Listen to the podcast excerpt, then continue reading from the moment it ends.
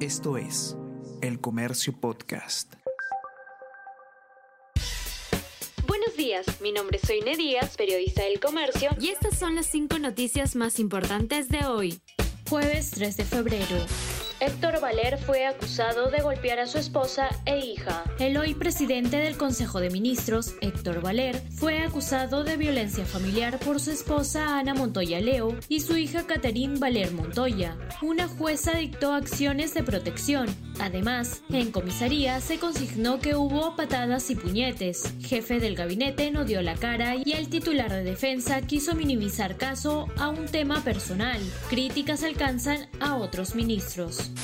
Bancadas remarcan la posibilidad de no otorgar el voto de confianza. Fuerza Popular, Renovación Popular y Avanza País confirman que votarían por el no. En Acción Popular, Juntos por el Perú y hasta en Perú Libre existen serias dudas sobre la viabilidad del equipo ministerial presencia de Chavarri genera renuncias en el sector interior. Viceministro de Seguridad Pública y oficial más alto de la PNP formalizaron su salida. Vicente Tiburcio asumirá mando policial. Alfonso Chavarri evitó responder a Mirta Vázquez sobre los cuestionamientos a su legajo.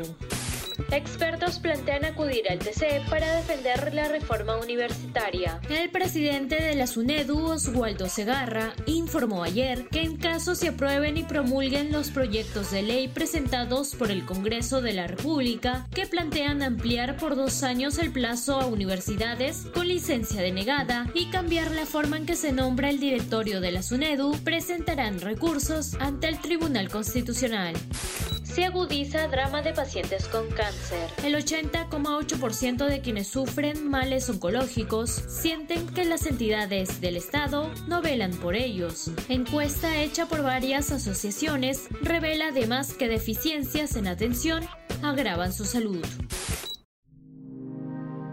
El Comercio Podcast.